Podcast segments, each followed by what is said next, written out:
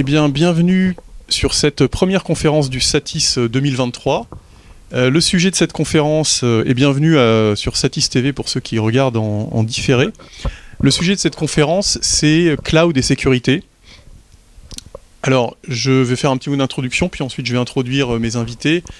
L'idée de, cette conférence, ce qui a motivé ce thème, c'est que de plus en plus, on se, on se rend compte que toute l'infrastructure euh, est de plus en plus externalisée sur le cloud, c'est-à-dire que là où on avait avant du, du, hardware dans des, dans des nodales, dans des, dans, des chaînes de télé par exemple, aujourd'hui on peut tout faire tourner sur du, sur du serveur informatique standard, et notamment grâce au ST2110, toute la vidéo peut passer sur Internet et donc être exploité par des serveurs chez Google, chez AWS, chez Azure, chez, chez Carnot.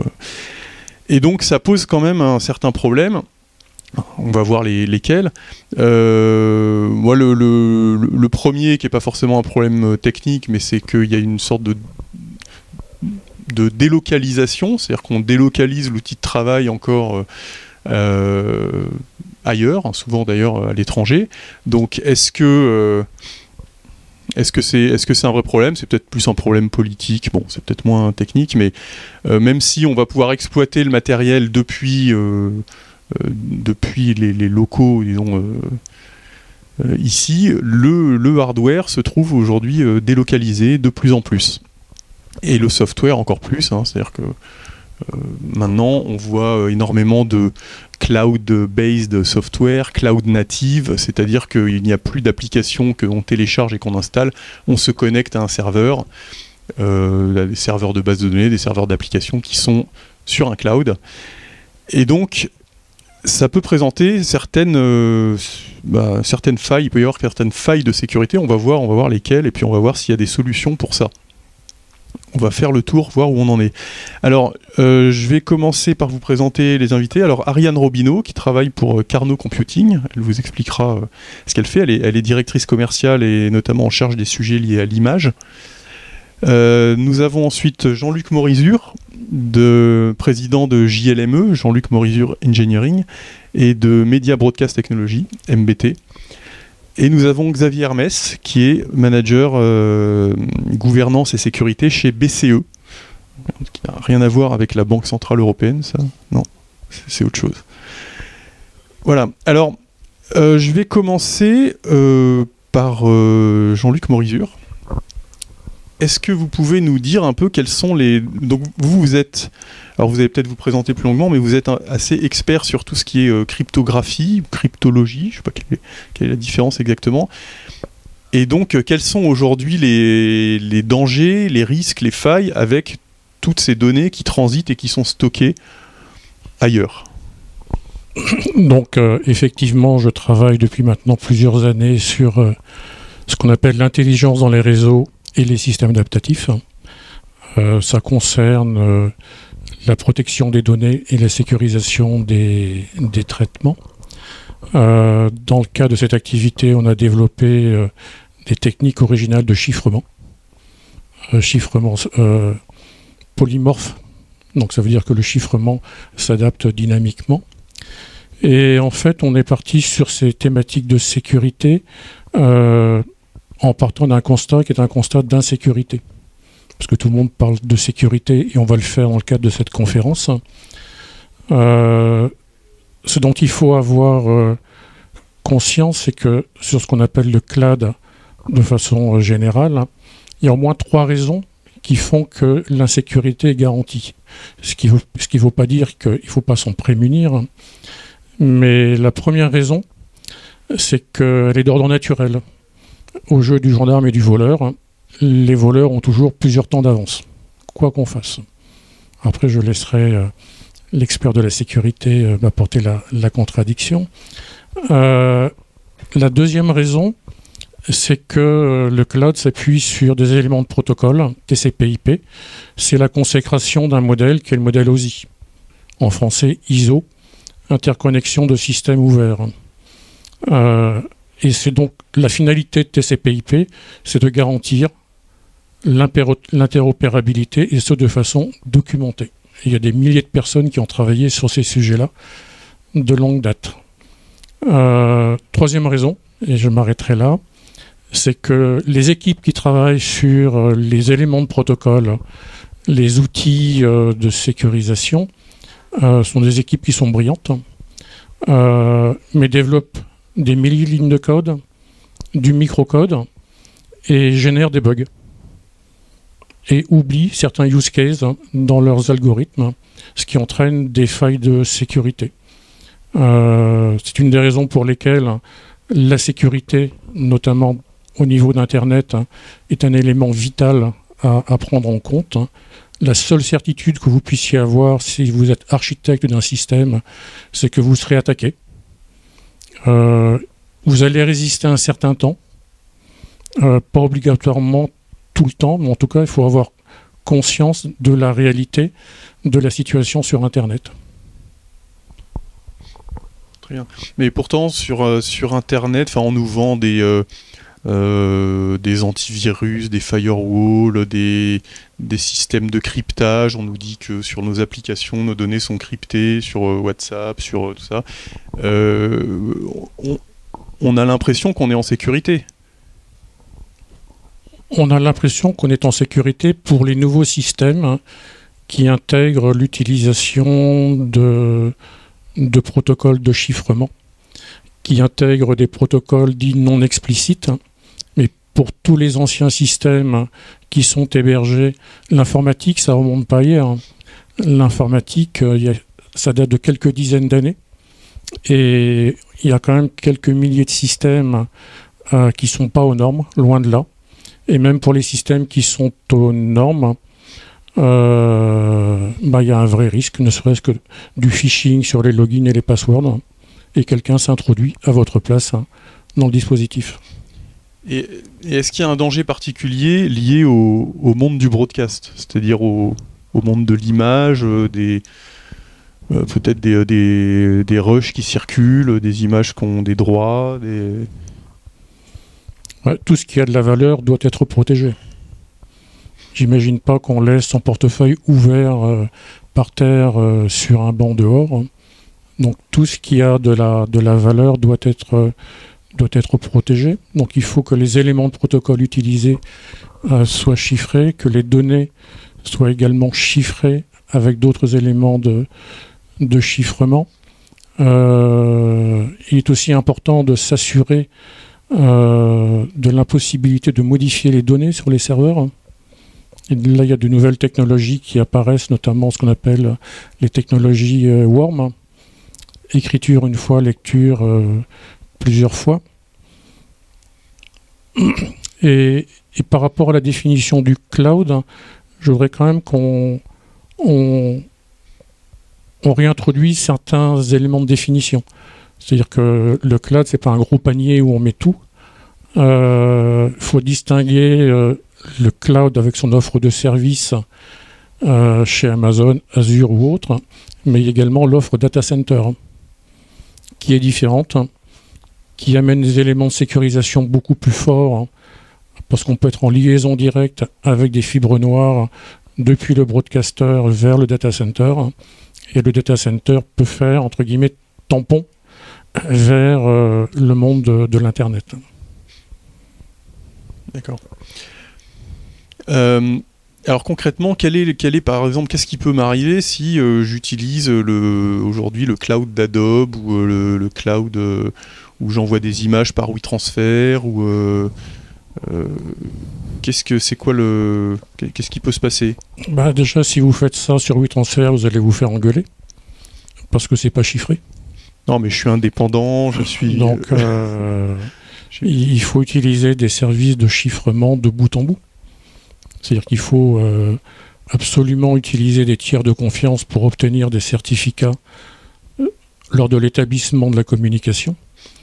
Et ensuite, si les éléments qu'on échange ont une valeur ajoutée, il faut absolument les chiffrer. Et le fait de chiffrer les données, c'est un avantage. C'est que tout le monde imagine que les attaques sont des attaques entrantes.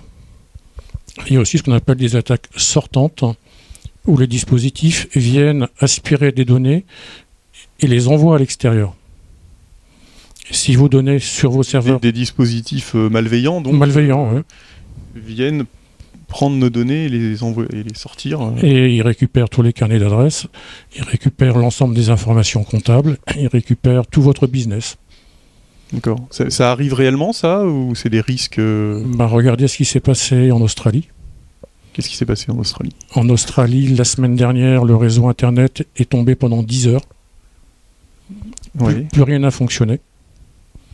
On ne connaît pas l'origine du problème. Et depuis le début de la semaine, euh, ce qui représente 40% de l'activité économique de l'Australie est au ralenti, puisque l'ensemble des, ports ont été euh, hackés et se sont fait aspirer l'ensemble de leurs données. Ah d'accord. Bon, on n'en parle pas tellement. J'en ai pas entendu parler. Bah, euh. Peut-être dans la presse spécialisée, mais pour les Australiens, c'est un vrai problème. Ah oui, bah, j'imagine. Imaginez euh, une journée sans accès Internet. L'opérateur qui a été hacké, c'est l'équivalent d'Orange. Donc les, les, hôpitaux à l'arrêt, les trains à l'arrêt, les concerts arrêtés, les matchs de foot arrêtés. C'est peut-être pas ce qu'il y a de plus grave, mais... Euh, d'accord. Euh, et euh, également, si, par exemple, si j'héberge des images sur, alors je prends l'exemple du cloud d'Adobe, donc je, ne sais pas si, si je m'abonne, je sais pas trop ce qu'il y a dedans, je sais pas si c'est crypté, j'en sais rien, puis en fait les gens le font quand même parce que parce que c'est Adobe et que a priori c'est fiable.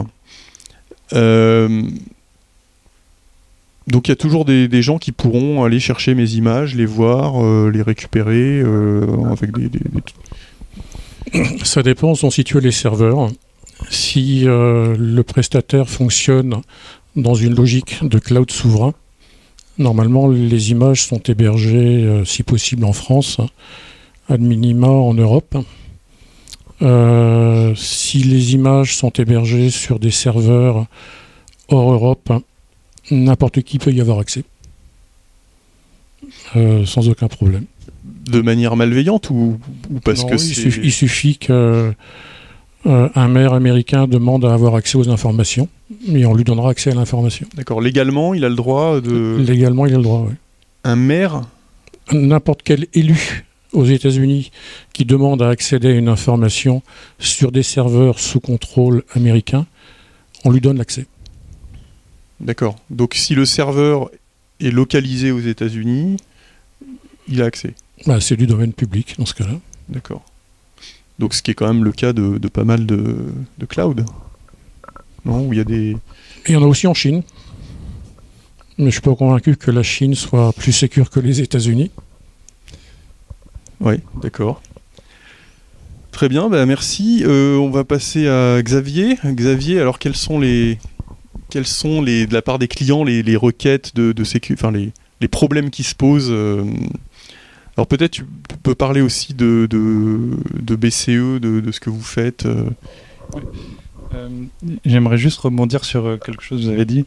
il y a effectivement des, des, des, choses, on va dire, légales, mais il y a aussi plein de choses illégales.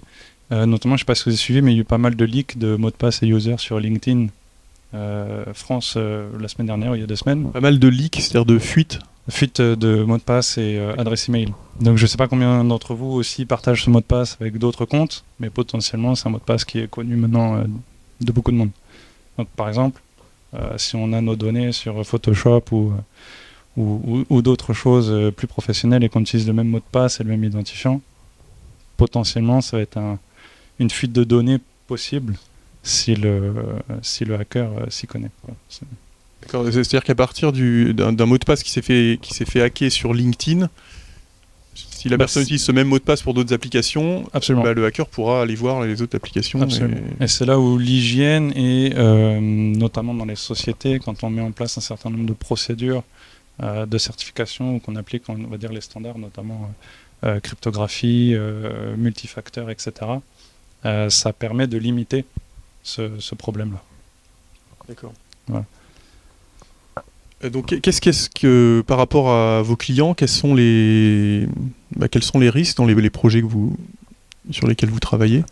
Donc ce qu'on fait, c'est que là, BCE a une, une, nouvelle stratégie effectivement pour passer sur le, le cloud, donc euh, avoir des, des logiciels euh, qui permettent aux clients vraiment d'utiliser la partie euh, logiciel de broadcast, voix sur image, etc., directement dans le cloud. Ça permet plus de flexibilité, etc. Mais autour, ça veut dire qu'on a tout un environnement de sécurité. Euh, et donc BCE, euh, par exemple, a passé des certifications ISO 27001 pour pouvoir effectivement prouver à nos clients qu'on met en place un certain nombre de contrôles, de process, euh, que ce soit sur euh, l'authentification, donc pour se connecter à l'application, que ce soit pour la gestion euh, des patchs, euh, la gestion des versions, euh, etc., etc., dans tous les domaines. Donc BC, BCE, vous euh, vous accompagnez, euh, enfin vous, vous faites une sorte, c'est de l'intégration, c'est de la prestation, C'est les deux, donc sur la partie, broad- sur la partie broadcast, euh, on va dire que le, le métier était principalement avec du hardware et des logiciels qui étaient on-prem, donc on fournissait vraiment le service euh, complet aux clients. Là où aujourd'hui, euh, les gens veulent plus de flexibilité, on a un match de foot sur lequel on va faire des commentaires. Euh, je me crée mon instance dans le cloud, j'ai mes logiciels à disposition, c'est beaucoup plus facile, je fais mon match et ensuite c'est terminé. Donc j'ai pas besoin d'acheter euh, tout le matériel derrière, ça évolue plus facilement aussi. D'accord. Et qu'est-ce que vous ut- utilisez comme cloud ou qu'est-ce que Euh, donc principalement euh, les solutions, les premières solutions de médias as a service sont sur AWS, donc Amazon. Oui. Euh, mais donc c'est pareil, on a aussi euh, des choses à respecter. euh, justement, est-ce qu'on est bien en Europe? Est-ce qu'on est bien sur un périmètre contrôlé le plus possible? D'accord. Mais le, fait que AWS soit une société américaine, si le serveur est en Europe, on est safe? Non, on n'est jamais safe. ça, c'est pas possible.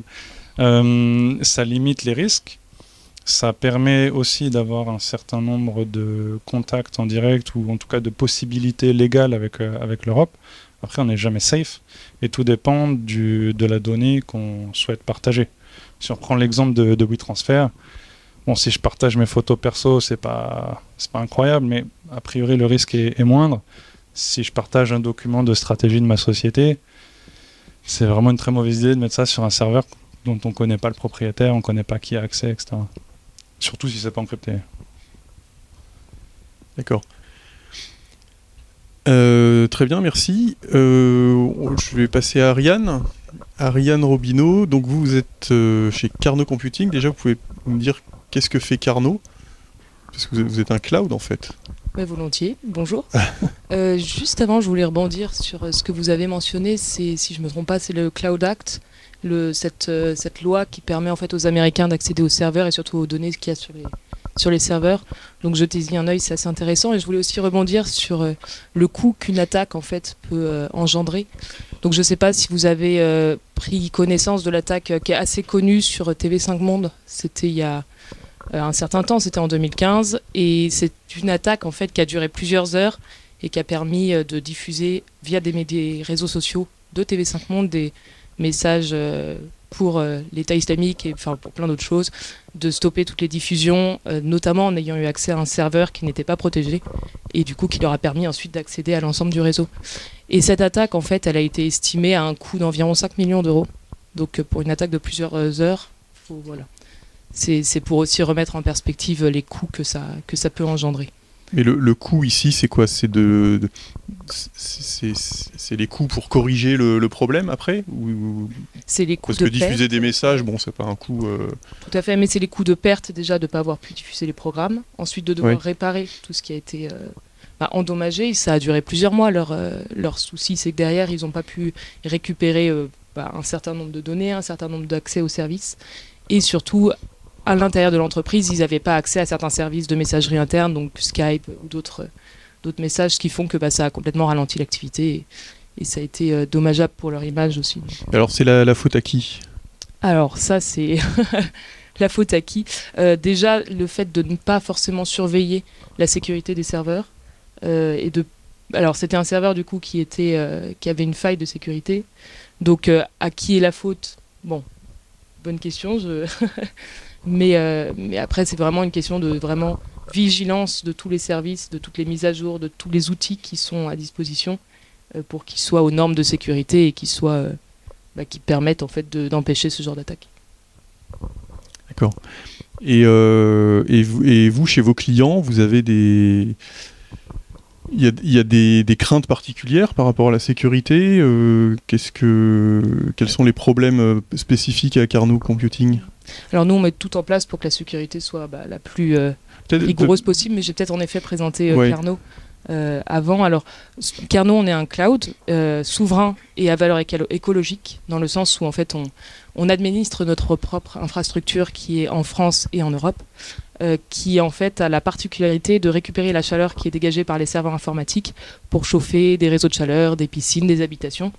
Et euh, ça, ça fait du coup un double challenge qui est d'administrer une infrastructure distribuée et ensuite du coup de répartir les charges de calcul de nos différents clients sur cette infrastructure via donc un orchestrateur, euh, un ensemble de logiciels euh, protégés et, euh, sécurisés.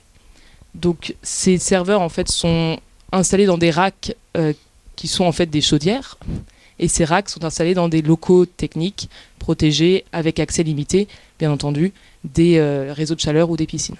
Donc l'enjeu il est double, il est d'assurer la sécurité de l'infrastructure physique mais aussi la, la sécurité de l'infrastructure, enfin de, du logiciel derrière qui administre le, le, dispatch de la charge de calcul sur les différents serveurs. Donc on a plusieurs enjeux de ce point de vue-là. D'accord, parce que donc, si je comprends bien, un client, il va, il, va, il va envoyer ses données sur une chaudière qui est euh, dans une ville, il sait pas où, euh, pour chauffer une piscine, euh, il Alors, sait pas quoi. Pas exactement. Pas exactement. Euh, notre client en fait va avoir accès à un ensemble d'outils qui va être euh, normé déjà. On passe évidemment euh, régulièrement des, bah, des audits puisque nos clients principaux sont des banques. Donc on, a, on travaille notamment avec la, la Société Générale, BNP, Natixis, qui donc nous font passer des audits très réguliers, on s'en doute. autre chose, c'est qu'on a du coup aussi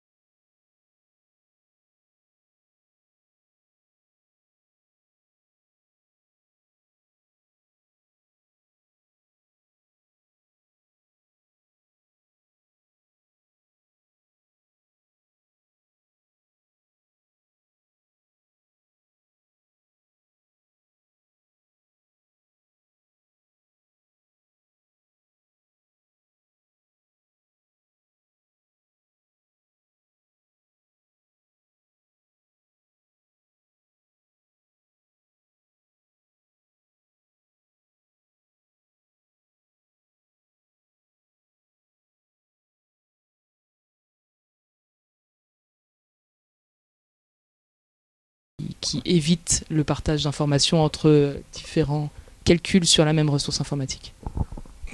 Ceci étant, il y a des raisons d'espérer quand même, en ce sens que les fournisseurs euh, cloud data center se sont engagés dans une démarche euh, vertueuse euh, au niveau du, de la certification des data centers. c'est l'Institut Uptime qui délivre des, certifications. Jusqu'à présent, il y, en avait, il y avait quatre niveaux en fonction des niveaux de redondance et de la nature des redondances. Il y a un cinquième niveau qui a été rajouté qui mesure la performance énergétique, ce qu'on appelle le PUE. C'est globalement l'énergie que le data center consomme rapportée à l'énergie nécessaire pour alimenter toutes les ressources de calcul. Il y a quelques années, on était à 1,7, 1,8. Et là, maintenant, l'objectif, c'est d'aller vers 1,15. On n'ira jamais à 1. C'est l'énergie que le data center consomme. Divisé par l'énergie nécessaire pour alimenter tous les calculateurs et tous les serveurs. Ça représente, c'est donc un chiffre en effet au-dessus de 1 et ça représente la, la dépense inutile au calcul. C'est-à-dire que le, data center, il consomme plus que ce qu'on lui donne pour l'alimenter. Oui, parce que le data center, il est vivant. Il a de la climatisation, il a aussi. Ah oui, d'accord. Euh, donc, euh, il y a des services liés à la protection, la sécurisation. Euh, donc, mais il y a eu un, gros effort de fait pour réduire justement ce ratio et, et descendre progressivement d'1,7 vers 1,15. Tout à fait, et je me permets de rebondir là-dessus parce que y a, le PUE, en effet, c'est une métrique qui est super importante pour pouvoir mesurer la performance d'un data center, mais il en existe d'autres. Et le souci du PUE, c'est qu'il ne représente pas toujours l'effort qui a été fait sur la réduction de l'empreinte au global du data center.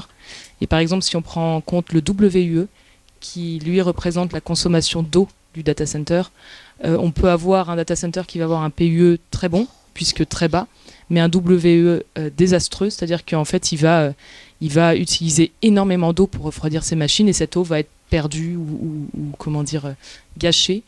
Et quand on regarde des data centers de Google ou AWS au milieu du Texas avec les problèmes en eau qu'ils ont là-bas et les WE associés qui sont désastreux, c'est aussi un point d'attention sur lequel j'espère que la législation va, va s'engager pour pouvoir voilà, bien surveiller toutes les métriques euh, qui permettent de décrire vraiment l'effort d'un data center. c'est de l'eau qui est, euh, qui est utilisée pour le refroidissement? Oui. Qui n'est pas recyclée Non, non, non c'est de l'eau par exemple qui va être euh, qui va être évaporée ou qui va être jetée derrière ou par exemple qui va être rejetée dans la mer, de l'eau potable ou de l'eau douce. D'accord, ah, parce qu'on on refroidit à l'eau potable. Peut-être pas potable, mais en tout cas douce, qui pourrait être utilisée pour des cultures ou pour, pour d'autres usages. D'accord. Bon, donc euh, qu'est-ce qu'on a comme... Euh, euh, bon, on a, on a des solutions. Qu'est-ce qu'on... Ce que j'ai compris, c'est que c'est un peu le jeu du, chat et de la souris et que le chat a toujours une longueur d'avance. donc ça va rester comme ça tout le temps? La souris. La souris... Oui, alors ça dépend qui est le méchant, qui est le gentil. les, équipes sécurité, on va dire, euh, des entreprises sont plutôt à essayer de jouer au chat, à trouver les différentes souris qui se baladent un peu partout. Oui, d'accord. Oui, on peut le voir comme ça. Et, donc, il y a une sorte de fatalité, c'est-à-dire qu'il va toujours falloir lutter contre des gens qui, euh, qui, vont, euh, qui vont toujours redoubler d'intelligence pour, pour, trouver des failles. C'est le facteur humain, mais de l'autre côté, en fait. Hein, si on avait que des machines, euh, que des, des, euh, des ordinateurs et des algorithmes, euh, tout serait peut-être plus simple, mais effectivement, l'humain essaye toujours de s'améliorer. L'humain peut être méchant alors que la machine est toujours gentille. Voilà, il n'y a, pas de sentiment chez la machine. voilà, l'humain essaye toujours de, de, trouver mieux, plus, et ça va aussi dans le cadre des, du, du côté sombre de l'humain, on va dire. D'accord. Euh, on va passer aux questions. Si vous avez des questions pour nos invités, alors je. Oui. Euh, concernant la sécurité, concernant les solutions euh, pour protéger les données, est-ce que faire quelque chose comme qui ressemblerait plus à effacer les données dès qu'elles apparaissent et qu'elles restent en fait dans le flux de, serveur pendant une certaine durée. Est-ce que ça, ça peut protéger éventuellement les données ou pas? Alors il y a, il y a eu euh, des réflexions de cette nature pour protéger les mots de passe dans la mémoire interne des processeurs.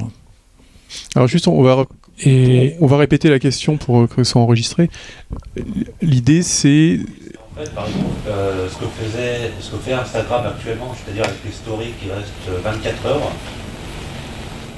D'accord, donc ce que, fait Inta- ce que fait Instagram avec des, stories, avec des stories qui restent 24 heures, oui. euh, elles disparaissent après, normalement. Mais est-ce qu'on est vraiment sûr qu'elles restent encore en la... Est-ce qu'on est vraiment sûr qu'elles disparaissent ou... euh, ah, déjà il y a une fenêtre de 24 heures où on est exposé. Donc en 24 heures il se passe beaucoup de choses. Que faisait Snapchat il y a très très longtemps, euh, quand la- l'application venait d'être créée, des photos éphémères qui disparaissaient au bout de 5 secondes. Par exemple, euh, vous pouvez partager à ses amis. Euh, les photos disparaissent jamais vraiment puisqu'elles sont de, toute façon accessibles via, le compte de chacun en archive ou en tout cas en, suivi. Donc les, photos ou ces informations-là, elles sont stockées quelque part et euh, elles sont là ne serait-ce que pour l'historique de l'entreprise et l'historique du compte de l'utilisateur. Et, de toute façon, ça revient à notre exemple tout à l'heure de, de WeTransfer.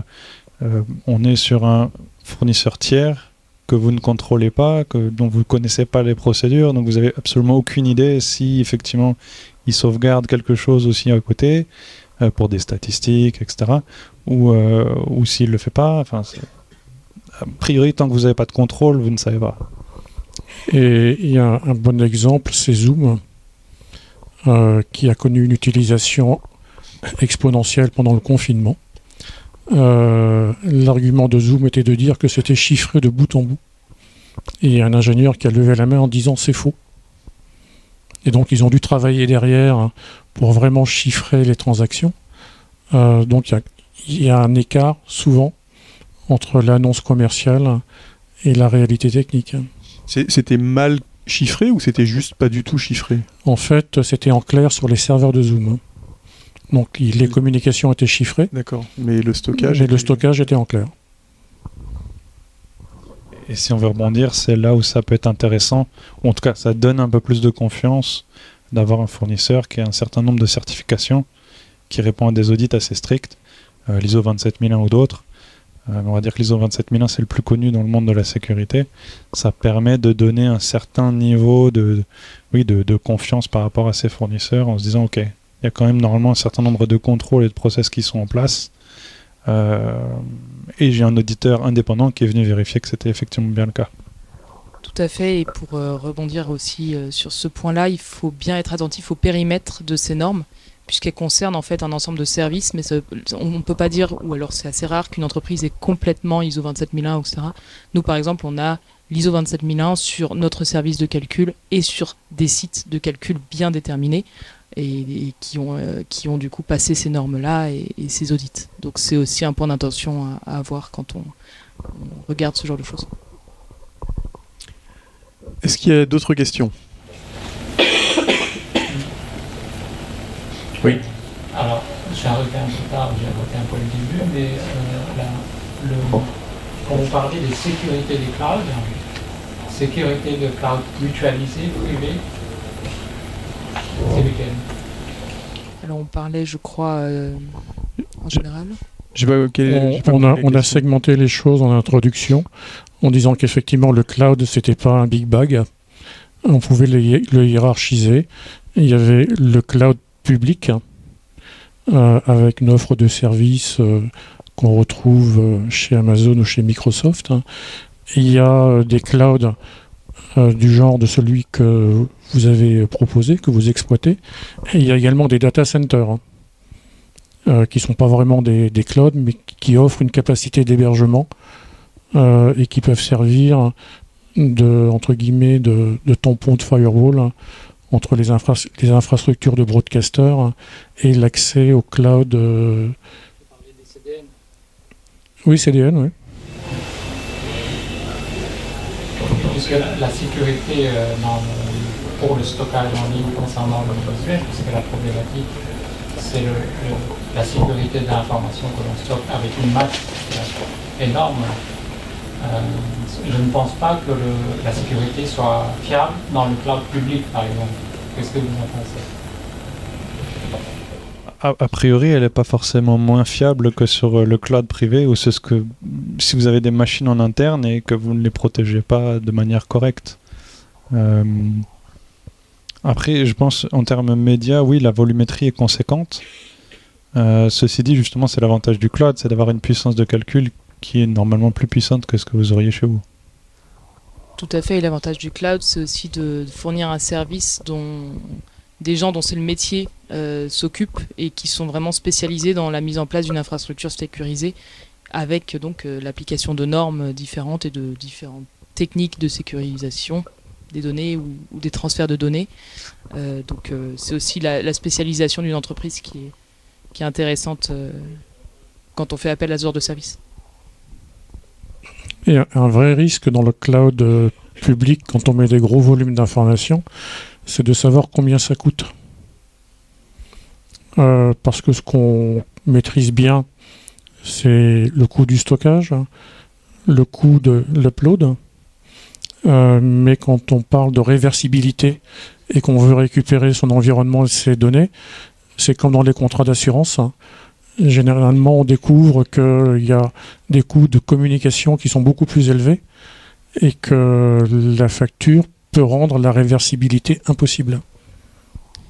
Tout à fait, et des coûts d'interopérabilité, c'est-à-dire que si on veut changer d'un cloud vers un autre, euh, en tout cas chez les gros AWS, etc., euh, il y a des coûts pour en fait retirer ces données de l'infrastructure et aller les mettre ailleurs, qui sont, euh, je me rappelle plus du nom comme ça, mais qui sont assez élevés, donc c'est plusieurs pourcentages du montant total, ce qui verrouille les clients dans, chez, chez ce fournisseur.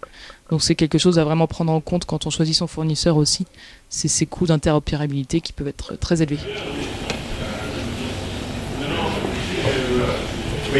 Oui, moi c'était une question par rapport en fait à votre euh, offre data center et euh, avec la fibre noire, quelles sont les solutions de sécurité qu'on peut mettre en place? On est plutôt sur des risques un peu matériels. Est-ce qu'on parle dans des stratégies de euh, redondance ou de réplication ou autre? La, redondance, c'est en, effet, euh, en effet assez important. Alors nous, la manière dont on a construit notre, notre infrastructure, c'est qu'on a un stockage froid qui va être redondé et qui est évidemment euh, euh, qui en fait le, point central de stockage des données, et ensuite des stockages chauds qui surplombent les machines qui vont travailler en fait pour le calcul. Et les communications entre ce stockage froid et ce stockage chaud se font soit enfin, ce sont soit en fibre, soit euh, via Internet chiffré, enfin, en tout cas un Internet privé euh, Carnot. Et il y a en effet des questions de redondance sur les fibres euh, qui joignent ces deux services pour certains de nos sites. Et donc c'est là que ça se fait, enfin les, discussions s'entament et se, se précisent en fonction des besoins de sécurité de nos différents clients. Et donc on a des sites qui sont complètement redondés, d'autres qui le sont moins puisqu'il n'y a pas les mêmes besoins tout simplement. Euh, c'est toujours la, question de est-ce qu'il faut prendre sa Ferrari pour aller chercher du pain? Bah, Pas toujours. Euh, mais voilà, c'est une question euh, qu'on regarde en effet beaucoup.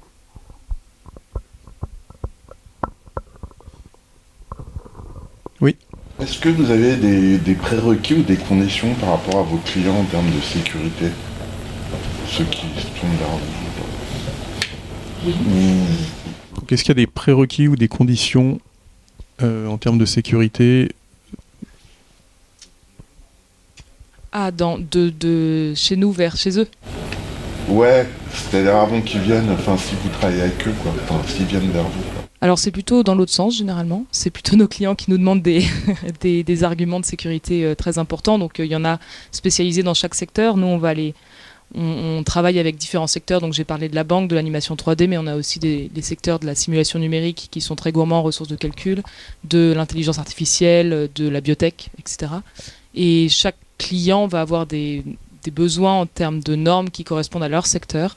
Donc dans l'animation 3D, par exemple, c'est TPN, MPA. Euh, L'ISO 27001, c'est global de toute façon. Euh, pour la biotech, on aura d'autres normes, etc., etc. Et dans l'autre sens, euh, nous, c'est aussi tout l'enjeu de mettre en place cette sécurité en interne pour fournir des services qui font que, qui sont sécurisés pour nous et pour nos clients.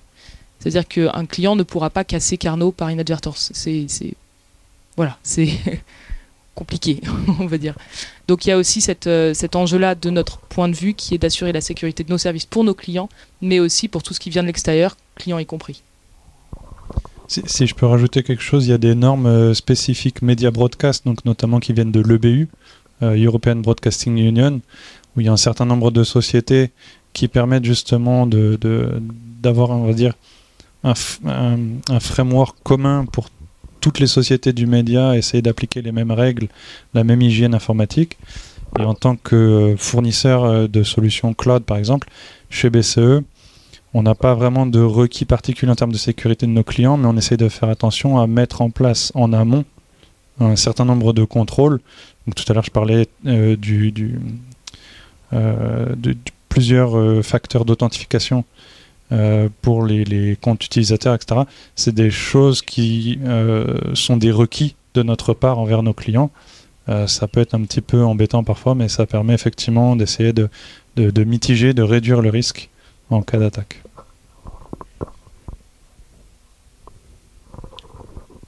Bien, est-ce qu'il y a encore une question? Sinon, on va arrêter parce qu'il est, est 11h30. Il est l'heure. Mais si vous avez des questions, on, on peut, on peut continuer un peu. Non, c'est bon Ah, Première question pour M. Maurice. Euh, qu'est-ce que, comment vous faites pour le futur ordinateur quantique, histoire de d'ouvrir un peu donc la question c'est comment on fait pour les, les futurs ordinateurs quantiques au niveau sécurité? Bah, je crois qu'il est trop tôt pour en parler. Euh, on nous a dit que la Chine avait lancé un satellite quantique hein, pour tester euh, le chiffrement quantique, mais surtout tester euh, euh, le hacking quantique. Euh, sur le papier, ça a l'air intéressant, mais dans la pratique, j'ai rien vu du tout et mes collègues non plus. Et c'était un sujet d'intérêt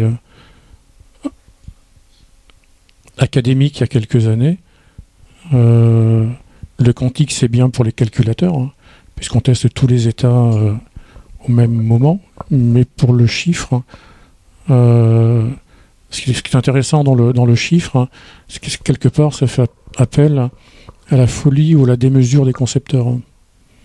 Et alors que quand on casse du code, on le fait généralement soit avec la force brute, et avec un marteau pilon, on peut souvent rater sa cible, ou alors on le fait sur des méthodes statistiques. hein. Et dès l'instant où on sait qu'on le fait sur des méthodes statistiques, eh ben, on s'arrange pour que euh, le chiffrement réalisé euh, soit euh, équiprobable, c'est-à-dire que statistiquement, rien ne dépasse. Mais je pense que de nouvelles générations d'ingénieurs seront à notre place hein, dans quelques années. La question sera toujours ouverte. hein. Très bien, Ben, merci beaucoup à nos trois intervenants et euh, merci à vous euh, d'être venus les écouter. Bon salon.